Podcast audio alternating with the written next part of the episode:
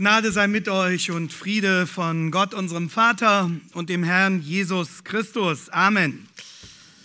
Herzlichen Dank für die freundliche, liebevolle Begrüßung hier. Ich bin auch sehr froh, wieder hier bei Ihnen, bei euch zu sein. Und wie gesagt, bringe ganz herzliche Grüße von der BEG in Hannover mit. Und auch wir sind sehr, sehr dankbar für diese Verbundenheit in dem gemeinsamen Auftrag, unseren Herrn zu loben und seine Wahrheit in dieser Welt auszubreiten. Der Predigtext heute steht im Lukasevangelium. Es ist eines der berühmtesten Adventslieder, die es überhaupt gibt. Lukas 1, 46 bis 56.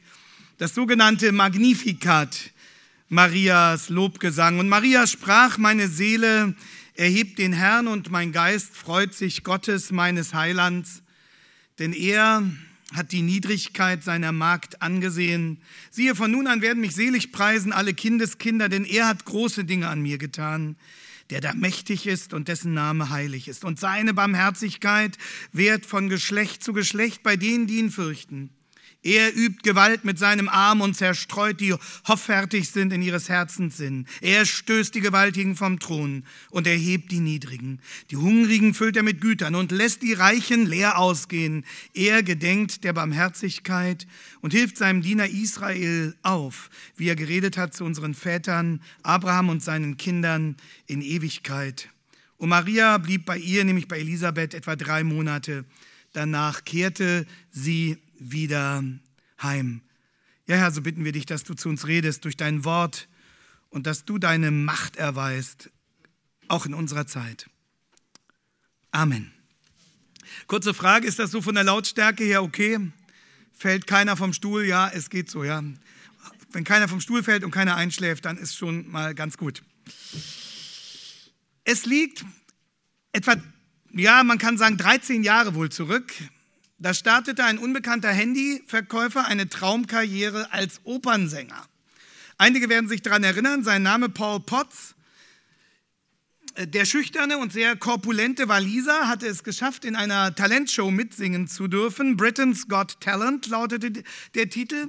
Und man muss sagen, nach herkömmlichem Verständnis war dieser Paul Potts nicht gerade ein Traumtyp. Ja, er hatte schiefe Zähne, einen schlecht sitzenden billigen Anzug. Sein Gesichtsausdruck wirkte hilflos. Und die Presse schrieb über ihn, er stand da wie ein Pinguin, der nicht weiß, wann er nach Hause kommt. Also das war der Typ. Und als er sein Lied ankündigt, das er singen will bei diesem Wettbewerb, äh, nämlich eine Arie aus äh, Giacomo Puccinis Oper Turandot, da verdrehen die Juroren die Augen. Das Fernsehen fängt das auch an, diese ganze Häme und den Spott. Äh, das sieht man dann so nach dem Motto, wieder einer, der sich hier zum Affen macht, wie bei Bohlen etwa. Ne? Und dann dann legt er los. Dann legt dieser Paul Potts los mit der berühmten Arie Nessun Dorma aus dieser Oper Tyrando. Und in dem Moment kippt die Stimmung total. Er trifft den Ton, er trifft die Herzen. Die Leute sind völlig unerwarteterweise tief berührt und am Ende schlicht begeistert. Und Paul Potts Arie wird sich später millionenfach verkaufen. In Deutschland wird sein Fall mit einiger Verspätung berühmt, einige werden sich noch erinnern, durch einen Werbespot der Telekom. Warum hat dieses Lied, warum hatte diese Szene so eine enorme Wirkung? Ich denke, es war dieser krasse Gegensatz zwischen der äußeren, eher armseligen Erscheinung des Sängers und dieser strahlenden Hymne, die aus seinem Munde kam und die trotzdem überzeugend geklungen hat. Und der Betrachter, der merkte sofort, eigentlich passt dieses Lied überhaupt nicht zu diesem Sänger, so ein komischer Typ. Und es klingt trotzdem überzeugend. Und heute Morgen, heute Morgen hören wir hier ein Lied, da ist es ganz genauso. Da sagen wir, dieses Lied passt überhaupt nicht zu diesem Sänger, zu dieser Sängerin und es klingt trotzdem überzeugend.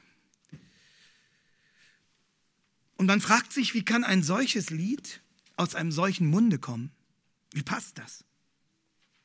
Wie soll das gehen? Die Sängerin Maria ist nach allem, was wir wissen, eine junge, zurückhaltende Frau und das Lied, das sie singt, das klingt an einigen Stellen wie eine Revolutionshymne.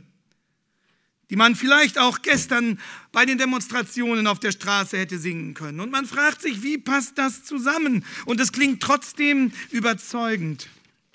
Das berühmte Magnificat gehört ja zu den klassischen Stellen der Adventszeit.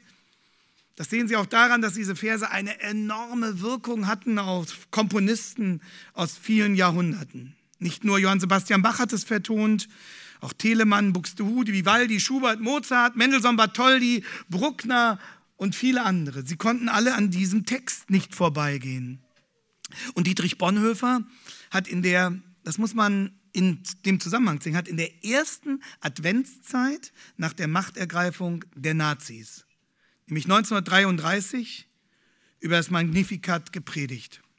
Und auch Bonhoeffer hat sich dieser starke Kontrast aufgedrängt zwischen der uns vermeintlich bekannten Maria und diesem Lied.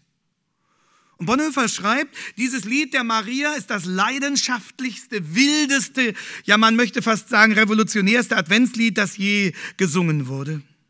Es ist nicht die sanfte, zärtliche, verträumte Maria, wie wir sie auf Bildern sehen, sondern es ist die leidenschaftliche, hingerissene, stolze, begeisterte Maria, die hier spricht. Ein hartes, starkes, unerbittliches Lied von stürzenden Thronen und gedemütigten Herren dieser Welt. Ein Lied von Gottes Gewalt und von der Menschen Ohnmacht.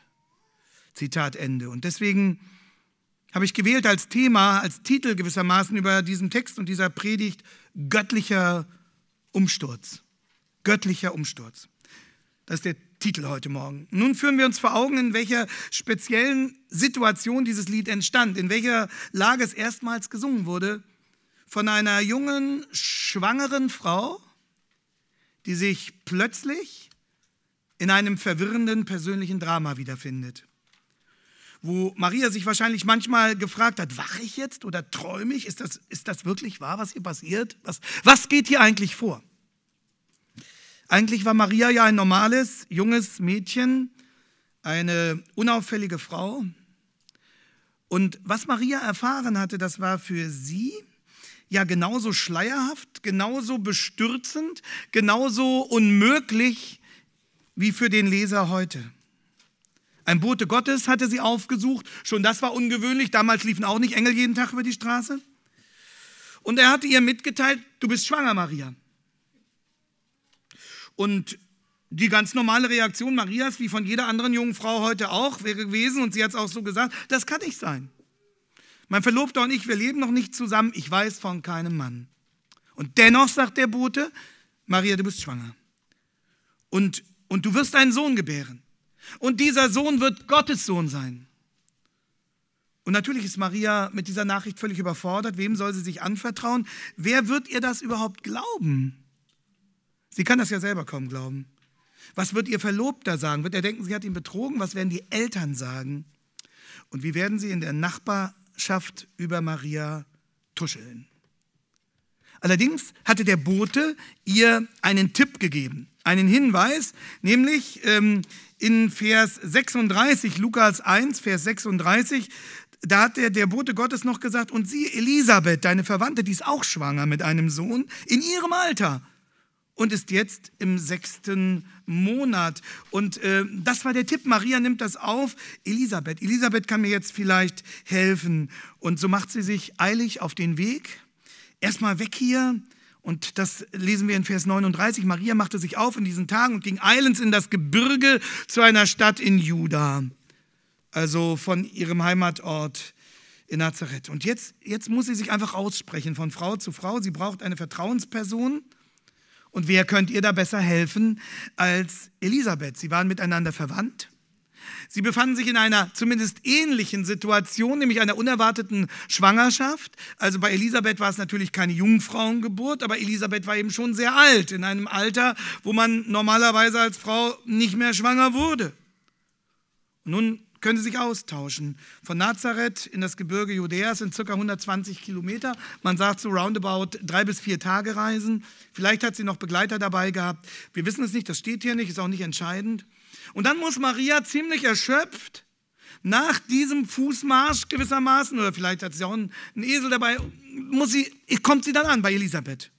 Und äh, Lukas beschreibt, was da geschieht. Und sie kam in das Haus des Zacharias und begrüßte Elisabeth. Und natürlich, schon als Person war ja Elisabeth eine lebendige Bestätigung dafür, der allmächtige Gott kann auf übernatürliche Weise bewirken, dass eine Frau schwanger wird. Nun, bei Elisabeth war die Schwangerschaft auf natürlichem Wege zustande gekommen, aber bei ihr war eben das, das Alter das Besondere. Und derjenige, der uns das beschreibt, ist Lukas. Lukas, der Arzt und Historiker. Lukas weiß also auch genau, was er hier schreibt. Und dann wird Maria, das machen die Texte hier deutlich, noch drei Monate dort bleiben. Sie wird bis zum neunten Monat dort bleiben. Möglicherweise hat sie die Entbindung Elisabeths noch abgewartet, wir wissen es nicht. Und so können diese beiden Frauen sich gegenseitig helfen, in dieser, ja, sie überwältigenden Wirklichkeit sich zurechtzufinden. Sie haben bestimmt zusammen gebetet. Sie haben bestimmt gemeinsam in der Bibel gelesen. Damals das Alte Testament.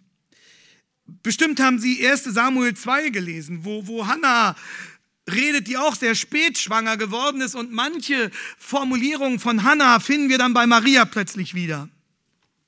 Und sie haben garantiert Jesaja 7, Vers 14 gelesen, wo Jesaja etwa 700 Jahre vorher geschrieben hatte, Jesaja 7, Vers 14, siehe, eine Jungfrau wird schwanger werden und einen Sohn gebären und den werden sie Emanuel nennen. Und Elisabeth wird gesagt haben, hey, Jesaja 7, 14, Maria, das bist du. Unglaublich. Und irgendwann in diesen Tagen, das kann auch mehrere Tage nach dieser Ankunft geschehen sein, da singt die junge Maria dann zum ersten Mal ihr eigenes Weihnachtslied. Meine Seele erhebet den Herrn. Und man bezeichnet dieses Lied in der Regel mit dem lateinischen Titel als Magnificat, weil die lateinische Übersetzung dieses griechischen Textes mit dem Wort Magnificat beginnt, nämlich Magnificat anima mea dominum. Es erhebt, es macht groß meine Seele den Herrn. Und Sie haben das wahrscheinlich schon gehört, welche Freude aus diesen Zeilen klingt. Meine Seele erhebt den Herrn und mein Geist freut sich Gottes meines Heilandes, denn er hat die Niedrigkeit seiner Magd angesehen. Siehe, von nun an werden mich selig preisen alle Kindeskinder, denn er hat große Dinge an mir getan, der da mächtig ist und dessen Name heilig ist und seine Barmherzigkeit wehrt von Geschlecht zu Geschlecht bei denen, die ihn fürchten. Und so geht das weiter. Welche Freude, welche, welche Begeisterung. Und natürlich, das ist ein Kontrastprogramm. Was weiß ich, zu leise rieselt der Schnee oder still, still, still, weil das Kindlein schlafen will. Davon ist hier nichts zu hören. Es ist, wie Bonhoeffer zu Recht sagt, ein wildes Lied, ein leidenschaftliches Lied. Und wir werden gleich noch sehen, warum. Ein Lied voller Wucht und ein Lied voller Dynamik. Maria schöpft hier erkennbar nicht aus dem eigenen, sondern, sondern Gott muss hier auf eigentümlicher Weise dieser jungen Frau das Herz gefüllt und den Mund geöffnet haben. Gefüllt ihr Herz mit Dankbarkeit, mit Freude, mit Anbetung. Sie müssen sich immer die Situation vorstellen. Hey, du da auch in der zweiten Reihe, muss ich auch die Situation vorstellen. So, Sie müssen sich die Situation vorstellen. Und, und so wird dann aus den vielen offenen Fragen dieser Tage ein erleichtertes Loblied. Magnificat, magnificare. Meine Seele macht den Namen Gottes groß. Sie beschreibt den heiligen Gott in seiner Größe. Und hier in Vers 46, 47 sehen Sie, äh, dass Seele und Geist hier als Synonyme, also als sich gegenseitig erklärende Begriffe verwendet werden. Meine Seele hebt den Herrn, mein Geist freut sich Gottes, meines Heilandes. Das meint der ganze Mensch mit Haut und Haaren. Der ganze Mensch mit Haut und Haaren. Ich bin ganz dabei. Meine ganze Person soll ein einziges Dankeschön an Gott sein. Und wir fragen, was macht Maria so froh und so dankbar? Und das, das müssen wir jetzt herausfinden. Das wollen wir doch auch haben. Wir müssen herausfinden, womit wir rechnen können, wenn wir diesem Gott gehören. Und, und Maria will Gott groß machen. Sie will seine Taten rühmen. Sie will, dass die anderen kapieren, wer dieser Gott ist. Und jetzt müssen wir genau hinschauen und fragen, worin bestehen nun diese großen Taten? Und wir werden drei Dinge finden. Das erste in Vers 48. Sie preist Gott dafür, denn er hat angesehen die Niedrigkeit seiner Magd. Und das ist das Erste. Gott beugt sich zum niedrigen herunter. Gott beugt sich zum Niedrigen herunter. Und das zieht sich durch das ganze Weihnachtsgeschehen hindurch. Hey, ihr Jungs, ihr schreibt ja mit. Schreibt euch mal gleich auf als ersten Punkt. Gott beugt sich zum Niedrigen herunter. Ihr schreibt nicht, ich dachte, ihr schreibt mit, ihr habt da so einen Stift. Also, Gott beugt sich zum Niedrigen herunter. Maria sagt, er hat mich angesehen trotz meiner Niedrigkeit. Und Maria ist in diesem Moment der Kontrast zwischen dem Betrachter und dem Betrachteten voll bewusst. Sie, sie besingt in Vers 49 voller Ehrfurcht Gottes Größe. Sie sagt, der Mächtige hat mich angesehen und heilig ist sein Name. Er ist der erhabene Gott. Und dennoch singt Maria einen Vers vorher, hat er mich angesehen, hat er mich ernst genommen, hat er mich wahrgenommen.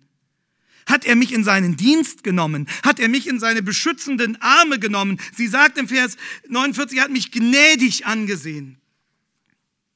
Und Martin Luther, er hat dieses Magnificat geliebt. Er hat eine berühmte Auslegung darüber geschrieben. Ich werde Ihnen noch so ein paar, ein paar Kostproben aus dieser Auslegung äh, zitieren.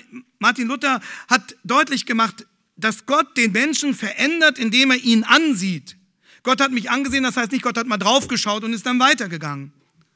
Luther sagt, das erste Werk Gottes auch das größte ist, woran die anderen alle hängen und aus ihm alle fließen.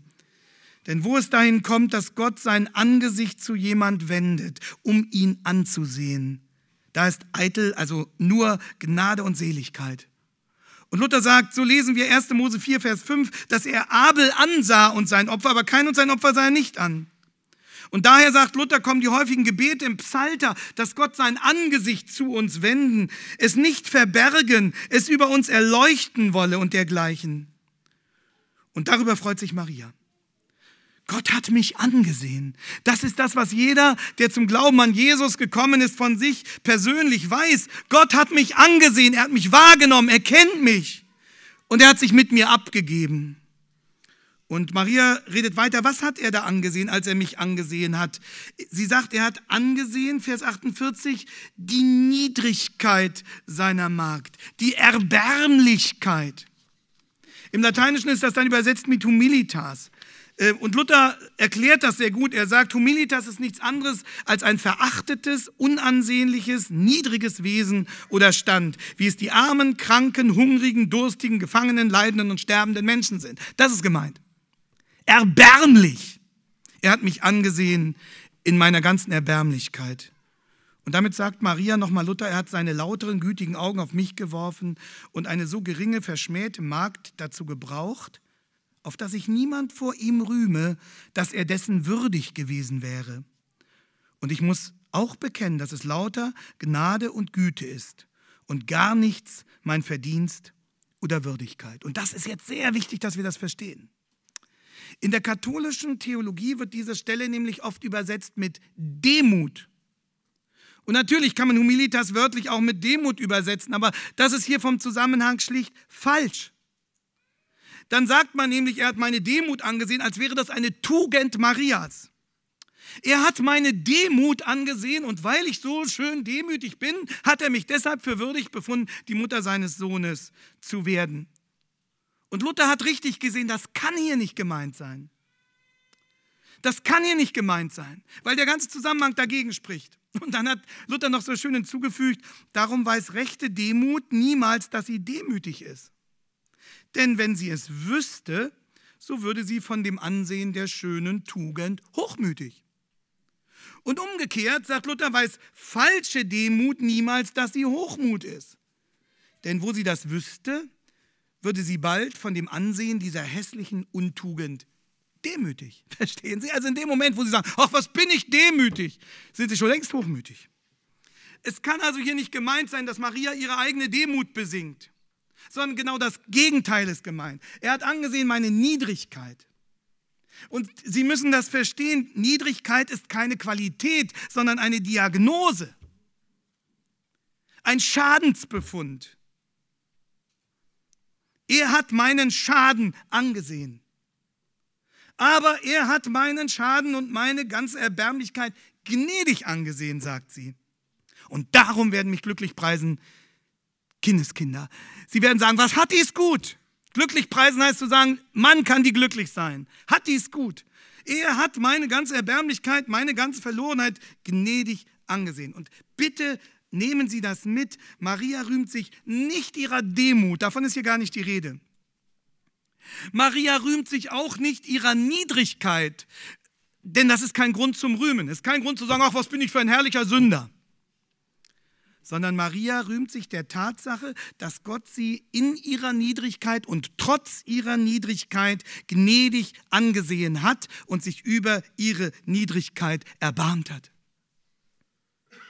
Das ist das Ergebnis. Er hat meine Schuld vergeben. Er hat sich an meiner ganzen Erbärmlichkeit nicht gestört so wie er sich an unser aller Erbärmlichkeit nicht gestört hat, wenn er uns zu sich gerufen hat, in seine Familie, in seinen Dienst.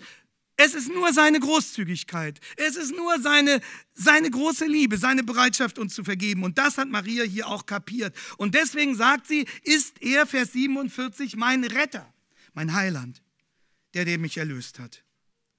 Und ich denke, Sie merken das, hier finden wir etwas ganz Entscheidendes über Maria und auch etwas ganz Entscheidendes, hoffentlich über uns selbst. Denn Maria bekennt sich hier als Sünderin, als Sünderin, die einen Retter braucht, der sie gnädig ansieht. Von wegen unbefleckte Empfängnis, wie das in der römisch-katholischen Kirche gelehrt wird. Von wegen Maria, die Miterlöserin. Von wegen Maria, die große Himmelskönigin, das haben sie ja oft in der Kunst und dargestellt, nicht? Oder wenn Sie auch manche Plastiken in manchen Kirchen sich angucken, da ist die große Maria mit dem Heiligenschein und in ihrer ganzen Würde und vermeintlichen Überfrömmigkeit. Und dann ist der kleine Jesus, den sie hier im Arm hält. Das ist genau das Gegenteil von dem, was die wirkliche Maria hier sagt. Sie hätte gesagt, Jesus allein ist groß und er hat mich gerettet und ich brauche ihn. Kannst du das auch sagen? Und darum sagt Luther, leisten jene Künstler uns einen Bärendienst, Luther beschreibt das so, die uns Maria so abmalen und darstellen, dass nichts Verachtetes, sondern nur große, hohe Dinge an ihr zu sehen sind, womit sie uns furchtsam und verzeigt machen und das tröstliche Gnadenbild verhängen. Zitat Ende. Luther sagt, die Künstler helfen uns nicht, wenn sie Maria zeichnen mit diesen edlen Zügen und als würde sie schon halb über dieser Wirklichkeit schweben und wäre die vollkommene. Lukas sagt, das hilft uns nicht. Das zeigt nur, Mensch, so wirst du nie. Und damit verhängen diese Künstler, sagt Luther, das Gnadenbild, weil sie so tun, als ob Maria von Gott angenommen worden wäre wegen ihrer Gutheit, wegen ihrer Frömmigkeit. Und Maria sagt hier genau das Gegenteil. Und Luther hat so einen richtig guten Formulierungsvorschlag gemacht, wie wir über Maria denken sollten. Hören Sie mal, wie Luther das formuliert hat. Er sagt, so sollten wir über sie denken. O du selige Jungfrau und Mutter Gottes, wie bist du so gar nichts und gering und verachtet gewesen? Und Gott hat dich doch so ganz gnädig und reichlich angesehen und große Dinge in dir gewirkt. Du bist derer ja keines würdig gewesen und dennoch weit über all dein Verdienst hinaus war die reiche, überschwängliche Gnade Gottes bei dir. O wohl dir, selig bist du von Stund an bis in Ewigkeit, dass du einen solchen Gott gefunden hast. Und Luther fügt hinzu, wenn das jemand für zu unhöflich halten sollte, Maria gegenüber, dann sagt er, muss keine Sorge haben, du brauchst nicht zu denken, dass sie das ungern höre, dass man sie solcher Gnade unwürdig nennt. Denn sie hat ohne Zweifel nicht gelogen nämlich in diesen Versen, als sie selbst ihre Unwürdigkeit und Nichtigkeit bekennet, welche Gott gar nicht aus ihrem Verdienst, sondern aus lauter Gnade angesehen hat. Und dann fügt Luther hinzu, die unnützen Schwätzer höret sie ungern, die viel von Marias Verdienst predigen und schreiben, womit sie nur ihre eigene große Kunst beweisen wollen. Und nicht sehen, wie sie dieses Magnifikat unterdrücken, die Mutter Gottes Lügen strafen und die Gnade Gottes verkleinern. Denn so viel würdiges Verdienst man ihr zulegt, so viel bricht man der göttlichen Gnade ab und mindert des Magnifikats Wahrheit. Zitat Ende. Verstehen Sie? Je mehr Ehre wir Maria geben, umso weniger Ehre geben wir Gott. Wem willst du Ehre geben? Menschen oder Gott? Dir selbst in deiner Frömmigkeit oder dem Herrn, der dich gerettet hat. Und Maria liebt Gott. Und weil Maria Gott liebt, will sie, dass alle Ehre ihm zukommt. Denn das Große tut nicht Maria, sondern Gott allein. Und deswegen nennt sie diesen Gott Retter. in Vers 47. Und sie sagt in Vers 49, er hat große Dinge an mir getan, der da mächtig ist und dessen Name heilig ist. Und sie rühmt in Vers 50 seine Barmherzigkeit, die von Geschlecht zu Geschlecht währt. Und so wird Maria für uns was? Ein Vorbild, ja. Ein Vorbild darin, wie man seine eigene Niedrigkeit, seine eigene Sündhaftigkeit erkennt wie man, wie man begreift, dass wir alle mit einer offenen Rechnung und mit leeren Taschen und mit leeren Händen vor diesem heiligen Gott stehen. Dafür ist sie ein Vorbild. Und dass Gott uns mit Barmherzigkeit beschenken will. Jene, die ihn fürchten. Ne? Vers 50, seine Barmherzigkeit wehrt bei denen, die ihn fürchten, die ihm glauben. Ihn fürchten heißt zugeben, dass ich zu 100 Prozent angewiesen bin auf Jesus und seine Vergebung, wenn ich gerettet werden will und nicht auf ewig Gott fernbleiben und am Ende in der Hölle landen will. Das ist also die erste göttliche Großtat, die Maria hier bejubelt. Gott beugt sich zum Niedrigen herunter und das ist unsere Chance. Aber das ist nur eine Seite von Gottes Handeln.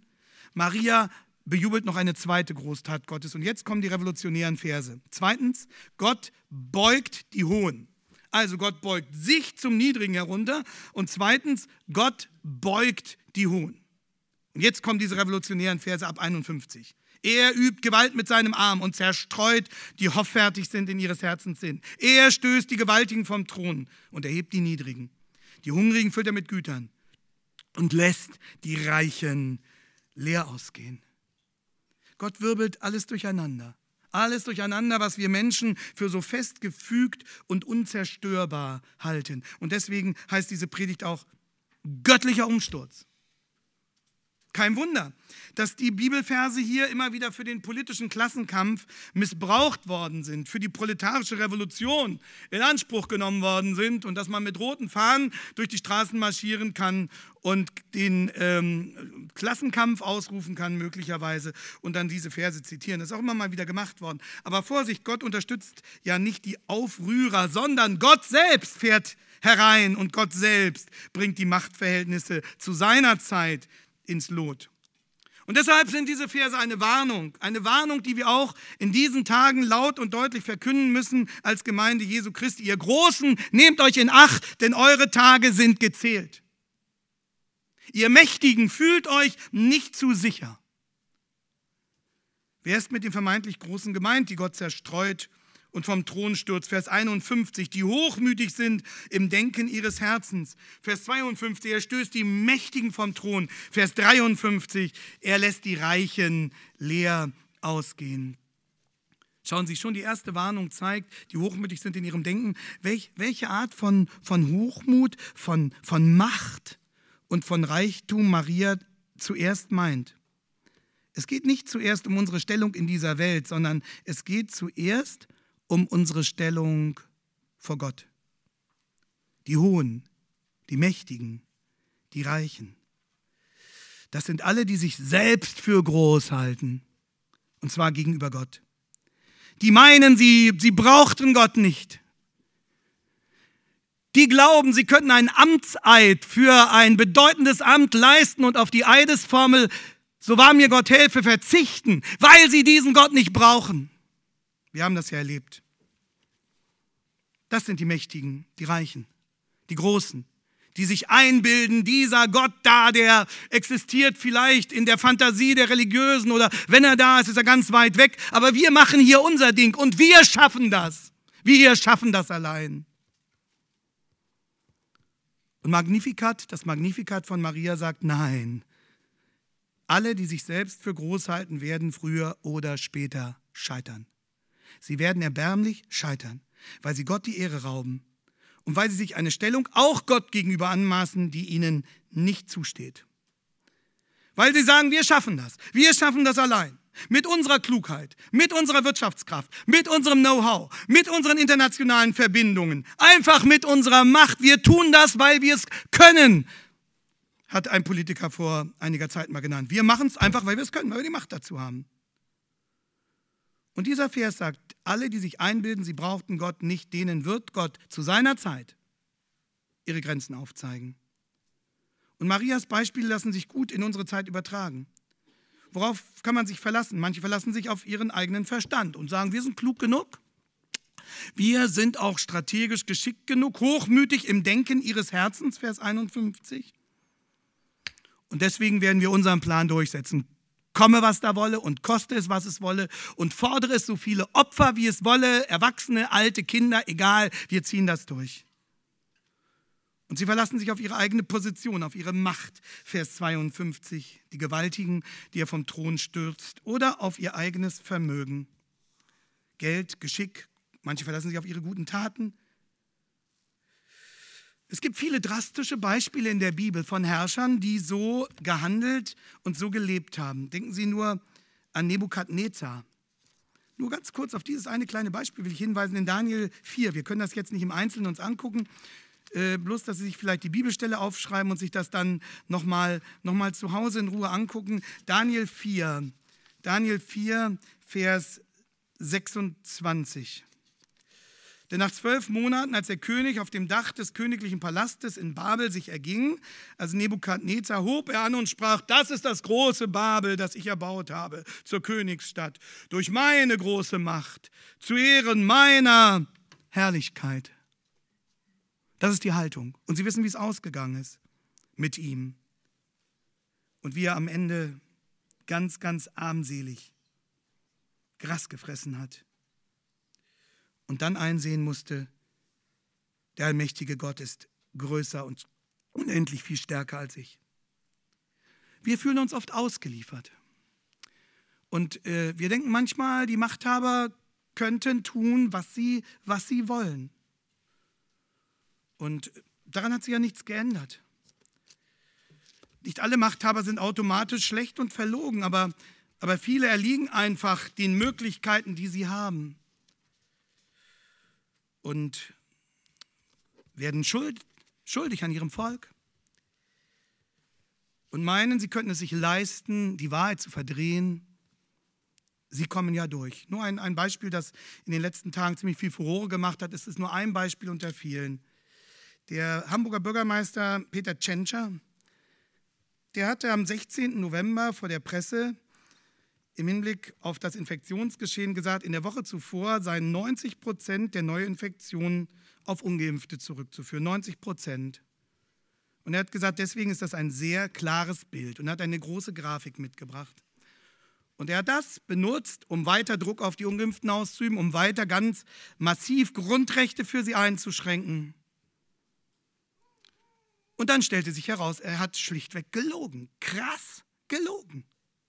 So ähnlich wie sein Amtskollege Söder ähm, wenige Tage vorher. Und dann hat ein, ein anderer das nachgeprüft.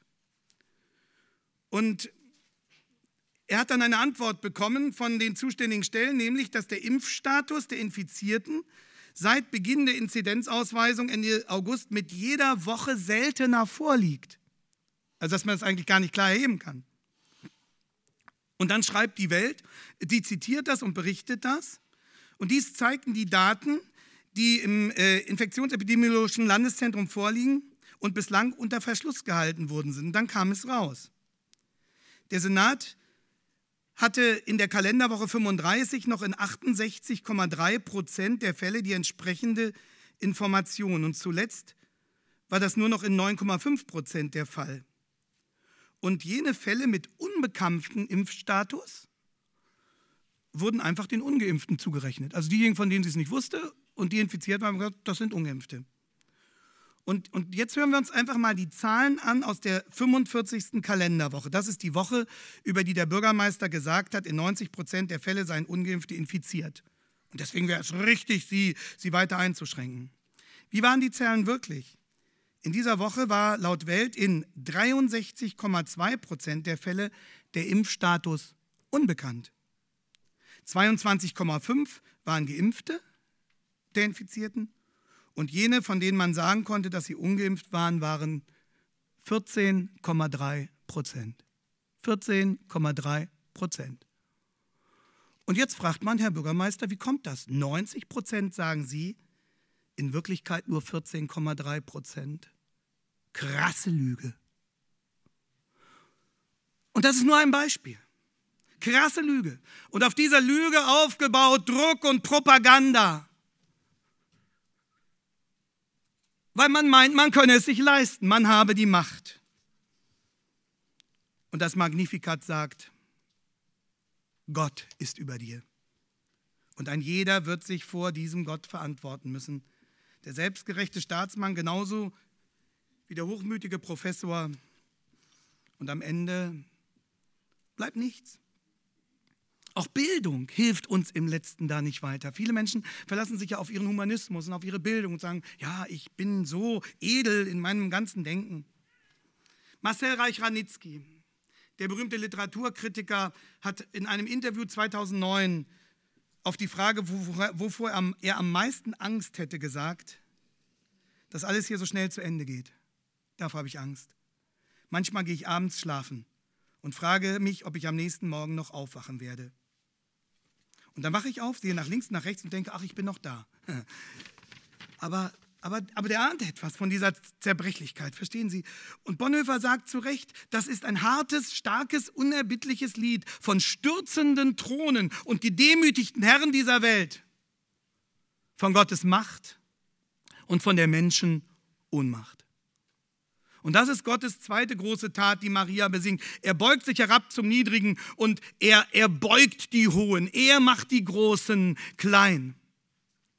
Und Luther hat das in seiner, seiner Sprachbegabung mal ganz plastisch beschrieben, wie Gott solche Großen klein macht. Das zu dieser Stelle hier Magnificat. Luther beschreibt das so: Er sagt, Gott zieht seine Kraft heraus und lässt diese Großen nur von ihrer eigenen Kraft sich aufblasen. Denn wo Menschenkraft eingeht, da geht Gottes Kraft aus. Wenn nun die Blase voll ist und jedermann meint, sie liegt oben, sie haben gewonnen und sie selber nun auch sicher sind und glauben, sie haben es zum Ziel gebracht, so sticht Gott ein Loch in die Blase und so ist es gar aus.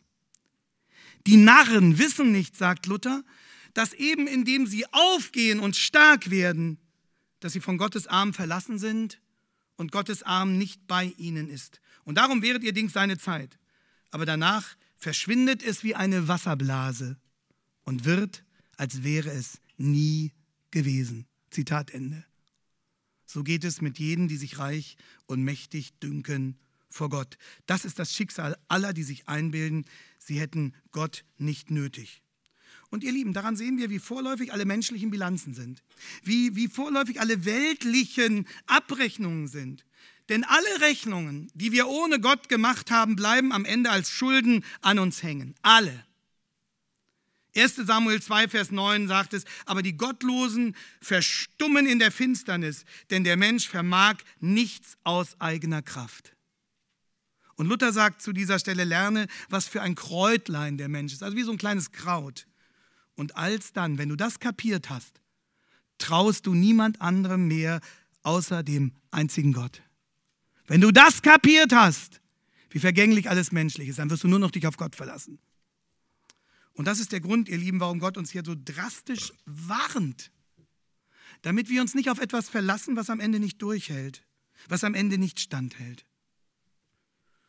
Und dann ein letztes. Marias Lied endet glücklicherweise nicht mit dieser Warnung, sondern am Schluss steht ein wunderbares Versprechen Gottes. Das will ich Ihnen zum Schluss noch mitgeben.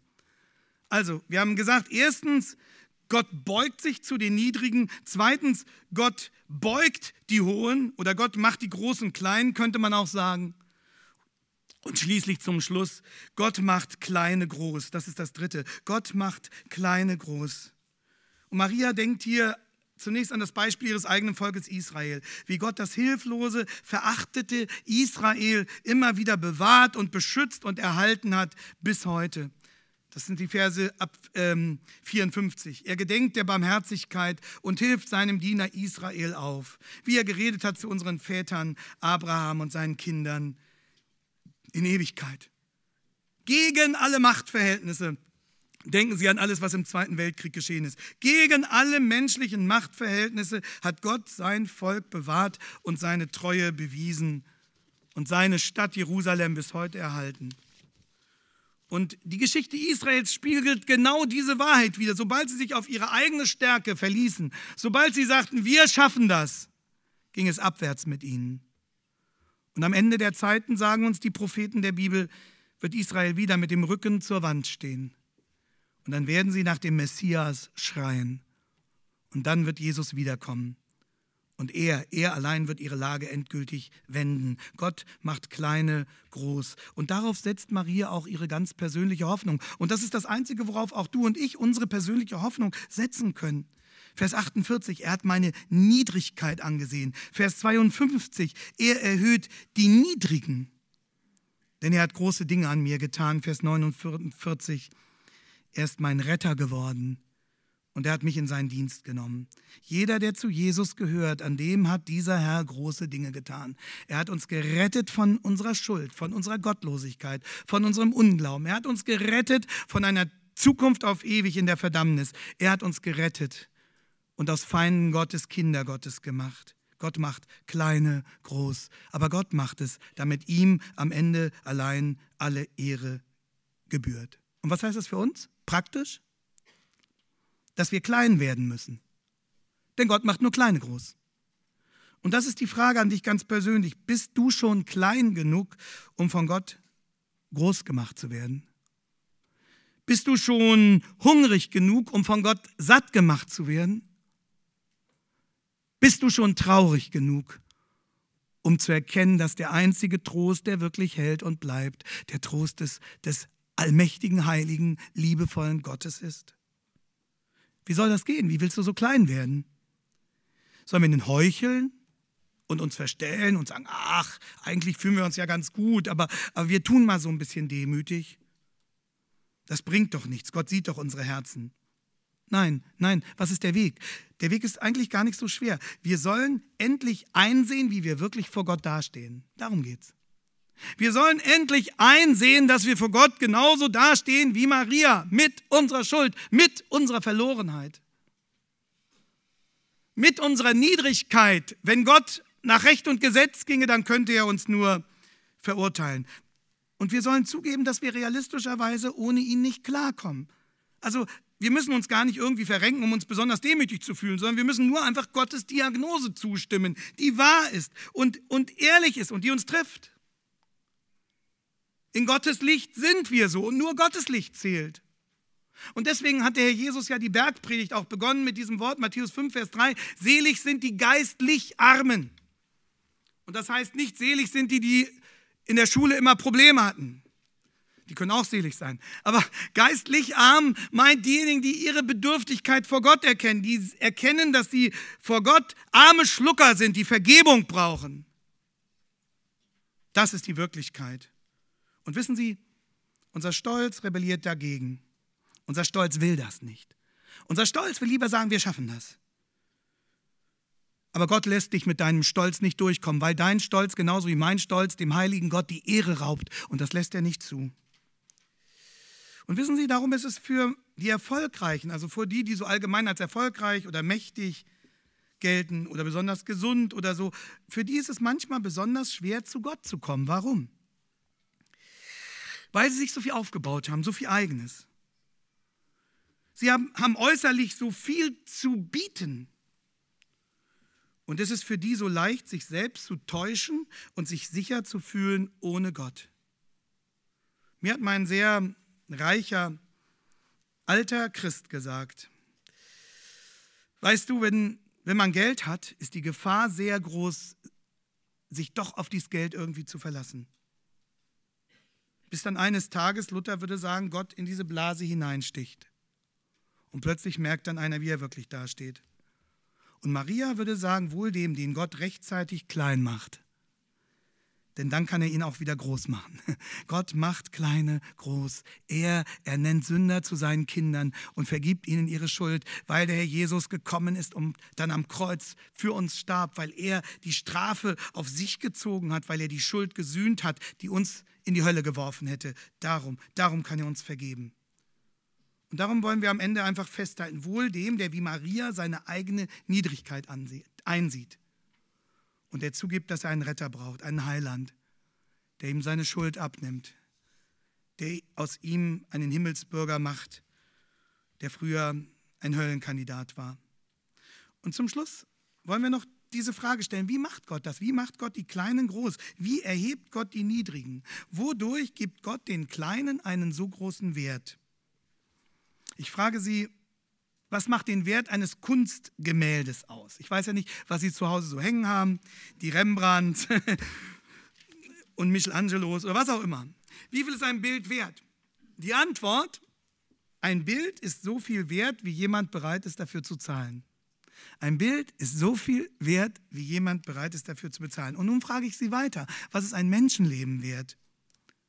Und die Antwort lautet, ein Menschenleben ist so viel wert, wie jemand bereit ist, dafür zu zahlen. Und dem heiligen Gott ist ihr Leben so viel wert, dass er dafür den höchsten Preis bezahlt hat, den es gibt. Er hat seinen eigenen Sohn geschickt für dich. So viel bist du ihm wert. Und das ist die Methode, mit der Gott die Niedrigen erhebt. Er gibt alles für uns und macht uns zu seinen Kindern. Er lädt uns ein in seine eigene Familie, indem er den ganzen Schrott und Schund beseitigt, unsere Schuld, die uns von ihm getrennt hätte. Dadurch, dass Jesus sie trägt. Aber dafür muss Gott eben diesen weiten Weg gehen. Er muss seinen eigenen Sohn in diese, in diese Welt schicken. Und Maria? Marias besondere Aufgabe besteht darin, dass sie gewissermaßen der Kanal geworden ist, durch den Gott seinen Sohn Mensch werden ließ. Aber Maria wusste von Anfang an, ich brauche diesen Retter auch. Und deswegen sagt sie in Vers 47, er ist mein Heiland, er ist mein Retter, der meine Schuld vergibt, der meinen Hunger nach Leben stillt, der mein vergängliches Leben ewig macht. Aber wenn du das auch so für dich in Anspruch nehmen willst, dann, dann musst du genau so zu Gott kommen, wie wir das heute bei Maria gesehen haben. Du musst deine Niedrigkeit zugeben. Sonst kommst du nicht durch. Du musst Gottes Diagnose über dein Leben recht geben. Du musst eingestehen, so wie ich es eingestehen musste, ja Herr, ich bin verloren. Ohne dich hätte ich keine Chance, gerettet zu werden, Vergebung zu bekommen, schon hier auf dieser Erde ein, ein Mitglied deiner Familie zu werden. Ohne dich hätte ich keine Chance. Bitte, sieh meine Niedrigkeit an und erbarme dich. Und dann werden wir froh und dann werden wir jubeln wie Maria in diesen Versen. Manchmal benehmen wir uns wie der kleine Junge. Der hatte seine Hand übel verstaucht, das tat ihm furchtbar weh und er wollte sich das nicht anmerken lassen. Und der Vater will ihm helfen und er beugt sich zu ihm herab und sagt, zeig doch mal her, wir, wir kühlen das, wir verbinden das irgendwie. Was macht der, der Sohn in seinem Stolz und in seinen Schmerzen? Versteckt er die Hand trotzig hinter seinem Rücken und will sie nicht zeigen, nein. Und der Vater lässt nicht locker, er sagt, zeig doch her, komm, komm, ich helfe dir, ich mache es wieder gut. Und wissen Sie, so verhalten wir uns oft Gott gegenüber. Wir, wir, wir verstecken unser Kaputtsein, unsere Schuld, aber auch unsere Angst. Wir verstecken das trotzig hinter unserem Rücken. Und der heilige Gott, der uns besser kennt als wir selbst, der sagt, nun lass dir doch helfen. Ich, ich hab dich doch lieb. Und manches Leid in unserem Leben lässt Gott vielleicht deshalb zu, weil wir anders nicht begreifen würden, wie sehr wir ihn brauchen. Ich schließe mit dem Theologen Karl Barth. Karl Barth würden wir sicherlich sagen, dass er, nicht sagen, dass er unser Haustheologe wäre. Wir stimmen an vielen Punkten ihm nicht zu. Aber, aber manchmal, da hat er so einen Geistesblitz. Und was sehr sympathisch ist, gerade in seinen älteren Jahren hat er gerne im Gefängnis gepredigt. Dort in Basel, wo er zeitweilig gelebt hat. Manche haben gesagt, Karl Barth endet noch im Gefängnis. Und es war im Advent 1962. Da hatte der alte Professor einen Gefängnisgottesdienst zu halten, dort in der Strafanstalt in Basel. Und was glauben Sie, welchen Predigtext er ausgelegt hat? Unser Magnificat. Und zum Schluss hat Karl Barth Folgendes gesagt. Er hat gesagt, in ein Haus, in welchem die mühseligen und beladenen, die Armen und die Elenden, die wirklich Hungrigen wohnen, und damit hat er natürlich den Knast auch gemeint, ne? in ein Haus, in dem die Beladenen, die Armen, die Elenden, die wirklich Hungrigen wohnen, und also in ein Haus wie das, in dem wir uns gerade befinden, da passt so recht das Weihnachtsfest. Und er hat hinzugefügt, nur in ein solches Haus, aber in ein solches ganz sicher. Und damit wollte Karl Barth sagen, wisst ihr, an dem entscheidenden Punkt sind wir da draußen, in der gleichen Situation wie ihr hier drin, an dem entscheidenden Punkt, auf den alles ankommt. Wir sind genauso, auch wenn wir nach außen ein brave Bürger sein mögen, angewiesen, total angewiesen auf Gottes Erbarmen, dass er unsere Niedrigkeit ansieht. Und auch für uns da draußen wird es nur Weihnachten werden, wenn wir kapieren, dass wir einen Retter brauchen, dass wir Vergebung unserer Schuld brauchen, dass wir Jesus brauchen. Nur in einem solchen Haus wird Weihnachten werden, aber in einem solchen ganz sicher. Wird in deinem Haus Weihnachten? Herr Jesus Christus, wir danken dir dafür, dass du, dass du uns genauso ansiehst, wie du die Maria angesehen hast. Herr, und wir sind, wir sind genauso erbärmlich, wenn wir auf uns selbst schauen müssten. Du kennst all unsere Zweifel, unseren Unglauben. Du, du weißt, womit wir hadern. Herr, und wir, wir müssen zugeben vor dir, wenn du dich nicht über uns erbarmen würdest, dann hätten wir keine Chance. Aber danke, dass du gekommen bist, Herr Jesus. Danke, dass du diesen Weg in, in dieses Jammertal dass wir mit unserer Sünde so zerstört haben, trotzdem gekommen bist. Und dass du alles getan hast, was nötig war, um uns zu retten. Und danke, dass du der Herr bist, dass du die Macht der Sünde und des Todes gebrochen hast. Und dass wir deswegen auch keine Angst haben müssen vor all den Machtfaktoren, die uns jetzt manchmal das Fürchten lehren, Herr. Und denen gegenüber wir uns oft menschlich so ausgeliefert fühlen. Du bist der Herr. Und du lässt dir das Zepter der Geschichte nicht aus den Händen reißen. Und du machst alles zu seiner Zeit, so wie es richtig ist vor dir. Und du bist jeden Tag unsere Zuflucht. Und es darf uns nichts geschehen, was du nicht zulassen würdest. Und du hast versprochen, dass denen, die dich lieb haben, alles zum Besten dienen muss. Darauf, Herr Jesus, verlassen wir uns. Und wir bekennen, wie sehr wir dich brauchen. Lass es auch in unseren Häusern, lass es in unserem Leben Weihnachten werden. Amen.